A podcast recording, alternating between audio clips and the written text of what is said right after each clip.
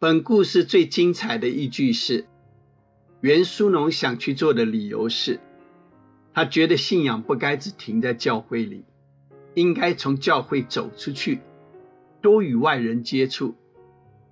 他评估过风险，且生命仅止一次，他要做更有意义的事。不要怕，只要信。袁书农的生命故事。李洪志采访：一个人在哪里出生，就决定他永远停在那里吗？不会的，至少这句话在袁书农的身上不成立。四十年前，书农的父亲在金门服役时，十一个女孩非婚怀孕。当时在前线发生这事，是要送军法审判的。只因苏农的祖父在军中担任要职，才把事情压下来，且让他们完婚。可惜婚后两年，苏龙的母亲离奇去世，家中没人愿意提起这事。苏农觉得母亲应是被父亲家暴而身亡的。苏农三岁时。外公外婆无力抚养他，便将他送回台湾，由祖父母照顾。父亲在续弦，苏农没跟他们同住金门。苏农说：“印象中，父亲从没为我买过一罐奶粉，甚至抱过我。我渴望被爱，但从他得到的就是被他毒打。”后来，苏农的父亲从军中叛逃，被宪兵带走，提早结束了军职生涯。退伍后，他娶了小妈，开始第三段婚姻。小妈的前夫因在河中舍身救人而丧命，他们都是虔诚的基督徒。小妈有两个孩子。他规定孩子每周日都要到教会去做礼拜。某次圣诞节，因他们要献唱一首歌、一件礼物，父亲才第一次勉强踏进了教会，且是最后一次。不务正业的父亲在台东开赌场，兼卖安非他命。若要找他，就得去深色场所。有一天，祖母中风，苏农找到父亲时，他已喝得酩酊大醉，且用《三字经》骂他，让他非常无助。最后便和表姐叫车送祖母到医院。因为延误就医，祖母终身瘫痪。那天。苏农的父亲赶到医院，二话不说，又对他毒打一顿。从此，苏农对父亲充满恨意，完全没有一丝良好的印象。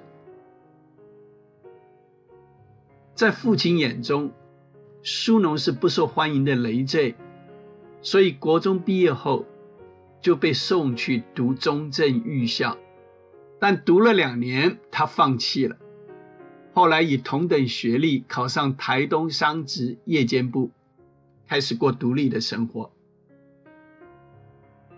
回到台东后，他常被亲戚嘲笑，他像他父亲一样，Q 干了，一生都没用。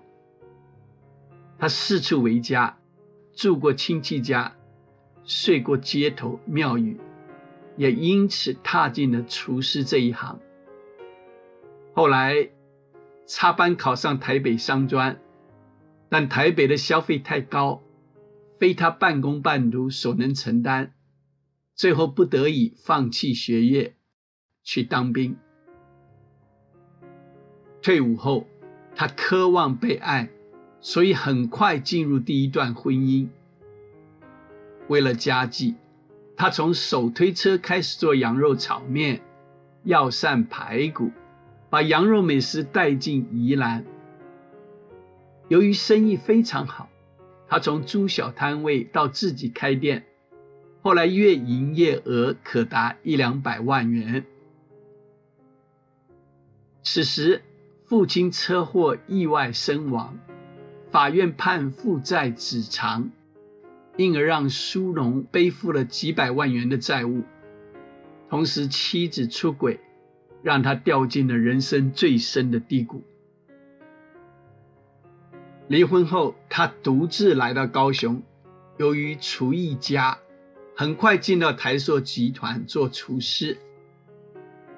后来，他做学校营养午餐的团膳，认识了营养师曾燕琪。离婚九年，苏农对婚姻存有恐惧，且还在还债中，因此他不愿与女子交往。但燕琪欣赏苏农的诚实，他看到他毫不隐瞒过去的一切。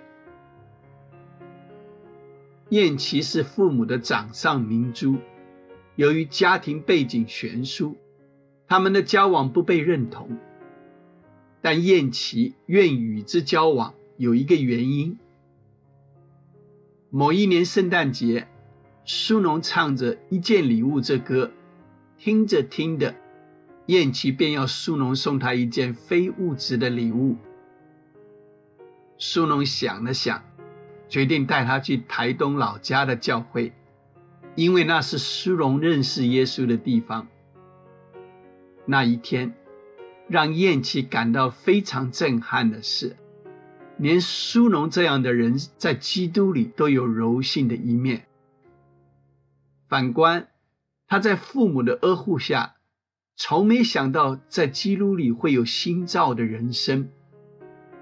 后来，他决定要追求这位改变苏农生命的救主耶稣。从台东回来后，两人便开始过教会生活。隔年圣诞节，燕琪买了一本圣经送他，上面写着：“苏农。”送给你的圣诞礼物，希望你会喜欢。缘分是开始，终点是幸福。希望未来的道路上彼此相伴，纵然崎岖，但一定有属于我俩的幸福。我相信你，我会越走越坚强。燕琪，交往时他们不被看好。